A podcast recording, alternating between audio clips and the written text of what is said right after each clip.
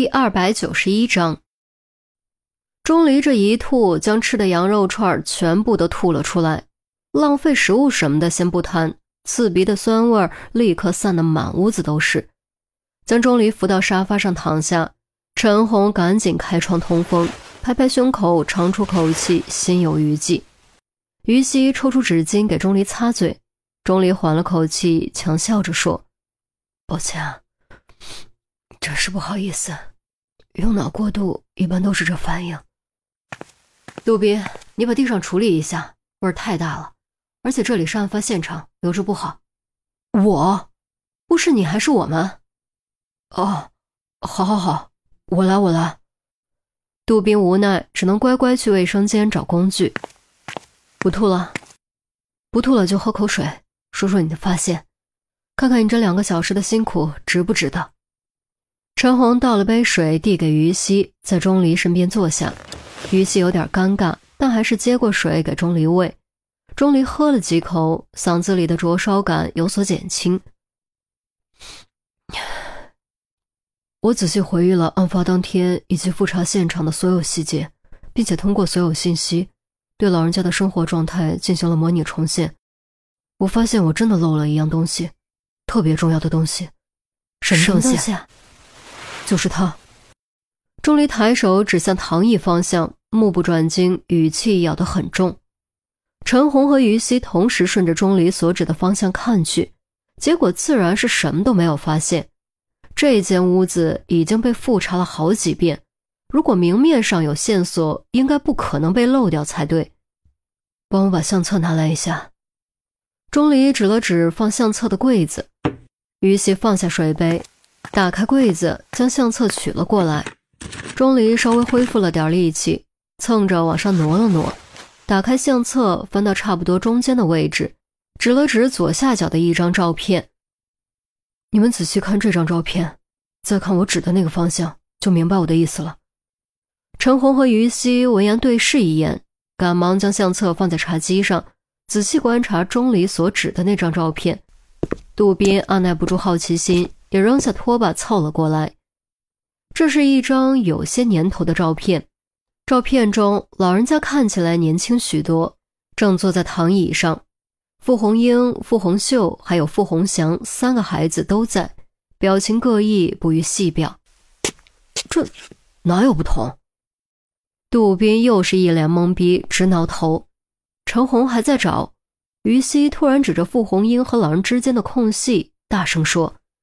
在这儿，我找到了，这里不一样。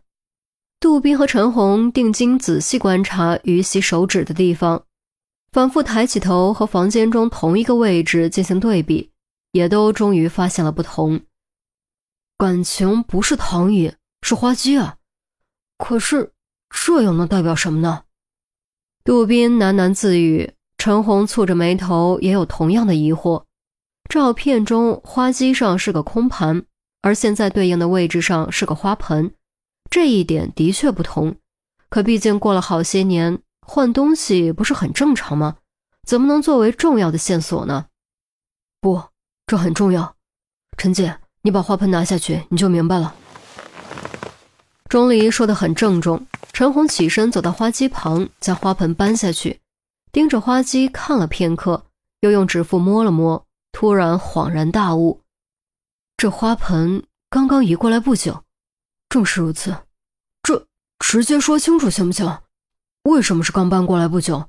又和案子有什么关系？杜宾还是想不明白，心里急得火烧火燎。你看，花盆由于放满了泥土是比较重的，但花盆托盘底部的一圈受力面积却很小，如果长时间放在木质家具上，肯定会留下压痕。可是你看这个花基。表面很平整，很光滑，根部没有留下压痕，这就说明花盆是刚移过来不久。明白了。陈红指着花基解释，杜宾凑过去仔细观察抚摸，果然发现没有半点压痕。钟离又指着窗台说：“你们再看窗台，是不是有个常年放花盆留下的印子？如果看不清的话，摸一摸。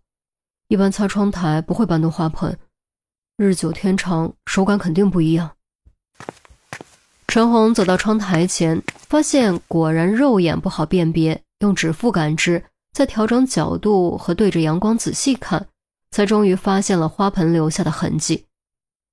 老人家经常躺在花机旁边，不是没有意义的。他应该很喜欢花机上的这个盘子。照片中他刻意在花机旁，也反映了这一点。所以应该不是他做的调换。不是他，难道是凶手？于西顺着钟离的思路往下想。老人家被害，盘子失踪，被换成了花盆，这一切不可能是巧合，只可能是凶手所为。凶手太想隐藏自己的目的，所以才会调换花盆。好在人算不如天算，他也恰恰因此露出了破绽。我就说，总觉得哪里布置的不对劲。现在我终于明白了。钟离说完，剧烈喘了几口气。你的意思是，凶手的目的其实是照片里的这个盘子？莫非这个盘子是个什么宝贝不成？杜宾也终于彻底明白过来，可他盯着照片左看右看，就是看不出这普普通通的盘子到底有何贵重之处。唉，该不会真是个宝贝吧？陈红从杜宾手中夺过相册。语气惊诧，却同样看不出个所以然。我对瓷器一窍不通，联系个瓷器专家帮忙看看吧，应该会有所帮助。原来你也有不会的东西，真是不容易啊！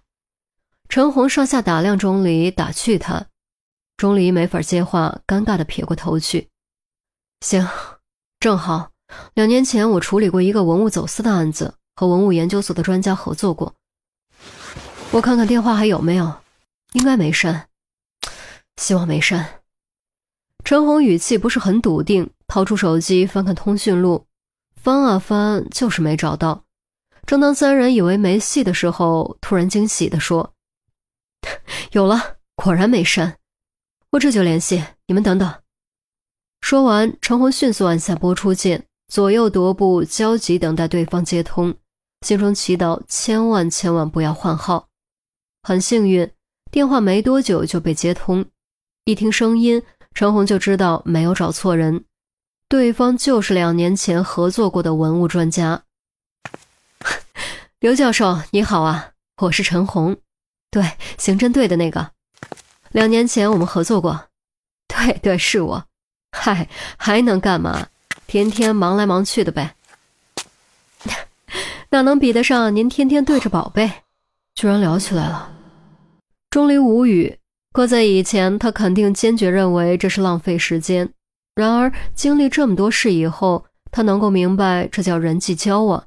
表面上浪费了时间，实际上往往能带来意想不到的效果，可不是吗？聊了一会儿，陈红顺利转入正题。啊，刘教授，我这儿遇到个案子，有个瓷器需要您给看看。没有东西，只有照片。照片不行吗？没事儿没事儿大概先看看，好让我们有个方向。好嘞，那我这就给您发，您稍等，谢谢啊。挂断电话，陈红做了个 OK 的手势，赶紧给照片拍照发送给刘教授。本以为会等待较长的时间，谁料刚发过去，连一分钟都不到，陈红的手机就响了。是刘教授打过来的，通过铃声都能感受到刘教授的急迫之情。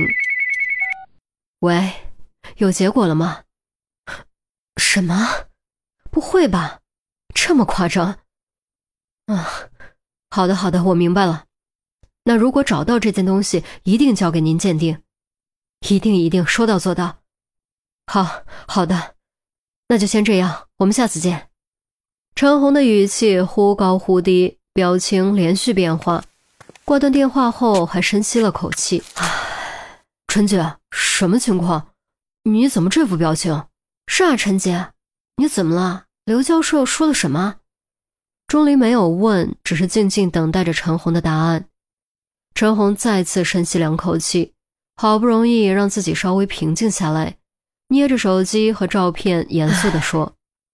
刘教授说：“这件瓷器极有可能是北宋汝窑天青釉葵花玺。二零一二年的时候，同样一件东西在中国瓷器工艺品拍卖会上拍出超过两亿港币天价约合人民币一点八亿元。